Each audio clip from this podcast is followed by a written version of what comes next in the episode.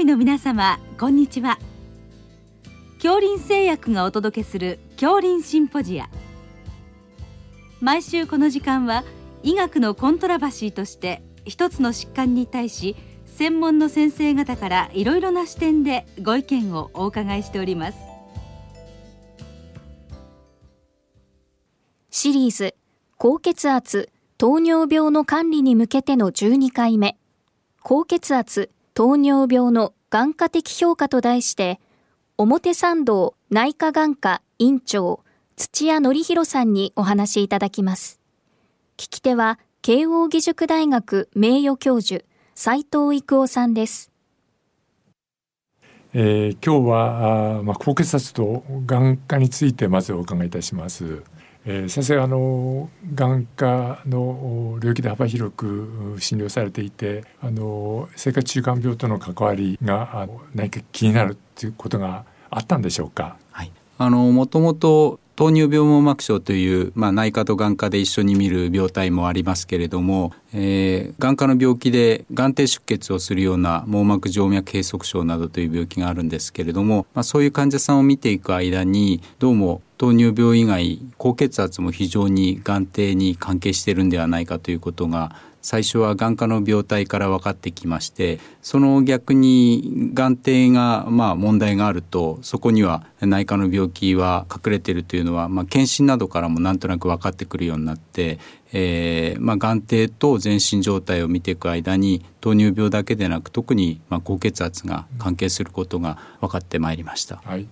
あの先生のアプローチでいきますと、まあ、眼科の、まあ、いわゆる検診わゆる眼底検査でしょうか、はい。はい、そこからかなりあのアプローチしているということですか？そうですね、まあ、それは結果的なんですけれども、まあ、眼底はもともとシャイエの分類とかケースウェジナ分類ということで大体眼底を見て、まあ、血圧を判断するということがあったんですけれども、まあ、正直言いまして最初のうちは検診の眼底を見ていてもよほど高血圧のコントロールが悪い方以外は高血圧が見つからなかったんですけれども先ほどちょっとお話を申し上げましたような眼底出血をしてくる網膜静脈閉塞症の症例を見ていく間に特別特に網膜の静脈に変化が出てくることが分かってきたものですからそれを考慮して検診人間ドックの眼底を見ていく間にどうもより血管変化を見るとどうも血圧変動がある高血圧が隠れてるんではないかということが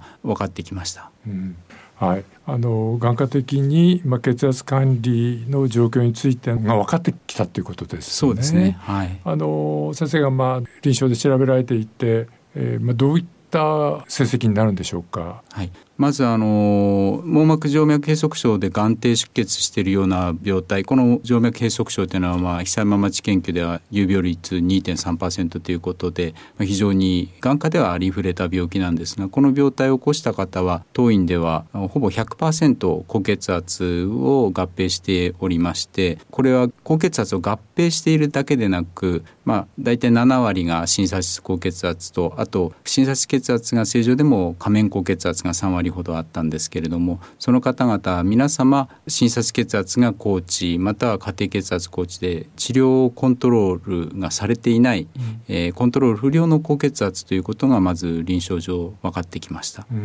あのまあ、内科医としては非常に重いというかあの大変だなと思うんですけどもあの、まあ、内科医としてはまあ血圧をコントロールしているつもりだけれども、まあ、それがまあ不十分あるいはまあ惰性に陥ってまあイナーシャっていう状況でしょうかねそういうものがまああり得るわけですけども、えー、それが眼科の先生からはっきりとそのエビデンスとして見えているということですね。そうですねただあの眼科の先生方も感じてはいるんですけどご自身で血圧を測るということがなかなか難しいとか測ってもやっぱり家庭血圧まで追い切れないので印象としては持ってらっしゃるようですけれども、うん、実際その段階ですぐではないかというところまでは行ってなかったようですので、えー、実際のところその眼科と内科のこう同時にこの病態を見たりして眼底とそれから全身状態特に血圧を相関を見ているような研究報告もあまりなかった。ったのが現実です。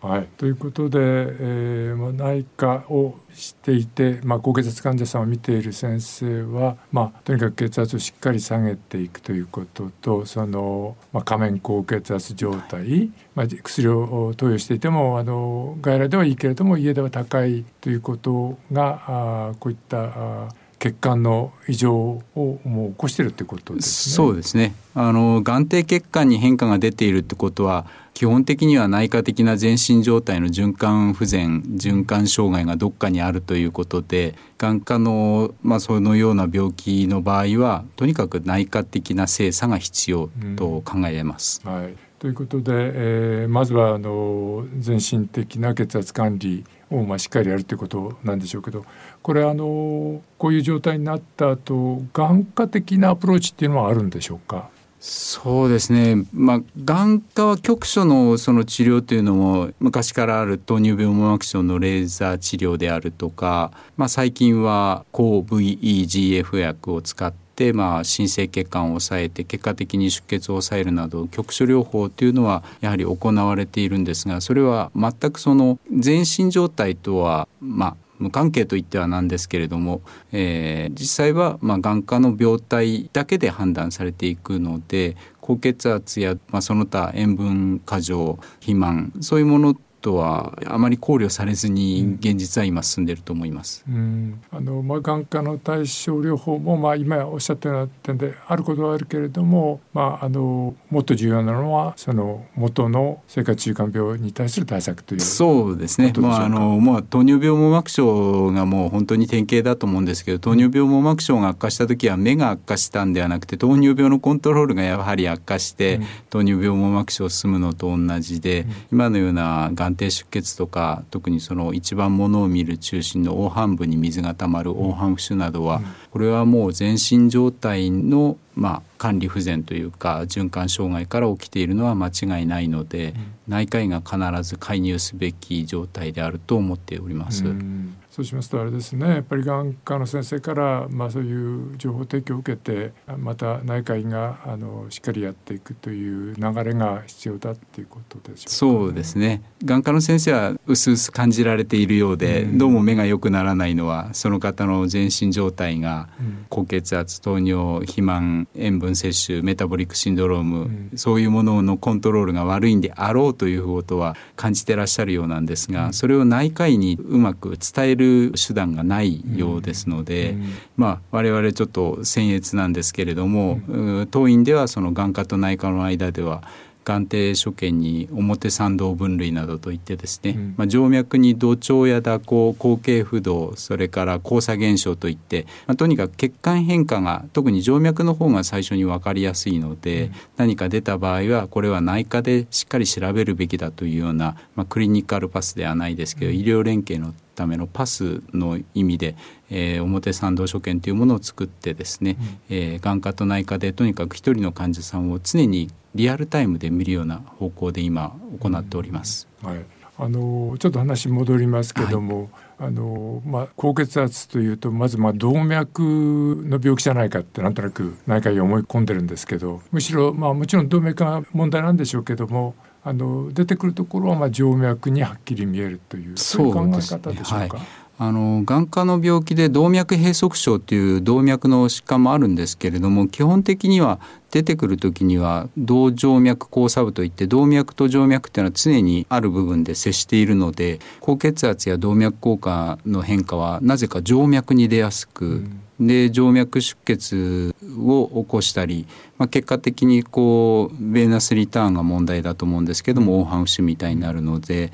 我々の見解としては、まあ、動脈硬化は元にありますけれども実際に出てくるのは網膜の場合は静脈の方が非常に早い段階からそして頻度的にも多いと思われます。うんでまあこれがあの自覚症状はまあある方もいるけどない方もかなりいる。そうですね、まあ、出血してもものを見る一番中心下というところまで病変がいかないと、人間っていうのは目が2つありますもので、うん、いい方で見て、1箇所の多少の歪みくらいはそれこそ疲れ目かなみたいな感じで、こうあまり切迫感がないようなので、実際は病態が進んでから来られる方もいらっしゃれば、あとはただ血管変化がある場合はその静脈の変化ですけれども視力障害は全く来ないので、破綻するまではわからないというところはあります。なるほど、ね、はい。あのあれでしょうか。やっぱり高血圧患者さんで、まあ、多少血圧コントロールがあの悪いとあるいはどうもあの仮面高血圧的状況になっていると思われる方がいた場合やっぱり眼科の先生に一度はお願いしてもいいでしょうかね。ねあの眼科の先生でもそういう網膜とか専門の先生はやはりそういうようなことを今までたくさん見られているので。うん高血圧や動脈硬化など内科的な疾患がおかしいという印象は持ってらっしゃると思うので内科医から血圧のコントロールが悪いまたは動脈硬化がありそう眼底変化いかがでしょうかというと多分明確な答えは返ってくると思うんですが、まあ、逆にただ眼底だけ見て眼科医が内科医に向かって、うん、本当は言ってもらえたらと思うんですけども内科コントロール大丈夫というようなコメントはなかなかまだいただけないかもしれません。それからまあもう一つはあの内科医としてはまあ患者さんとの関係であの患者さん薬がまあ増えていくのがまあ非常に嫌がるということでそうですね。そのまあ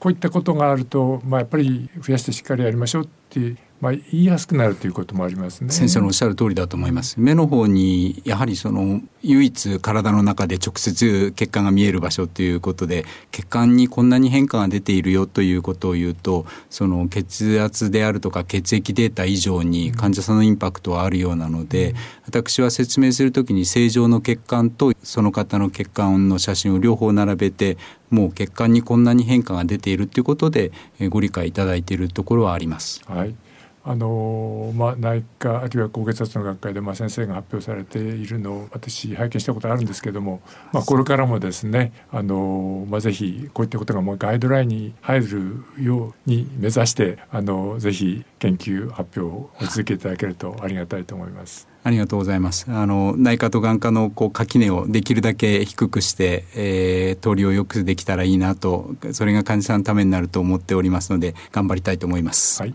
どうもありがとうございました。こちらこそどうもありがとうございました。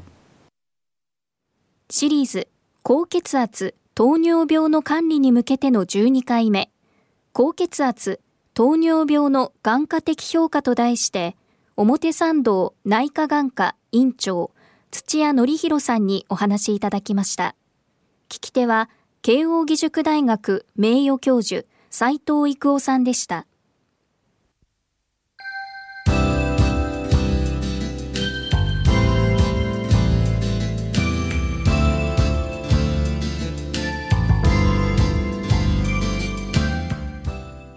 それでは恐林製薬がお送りしました恐林シンポジア。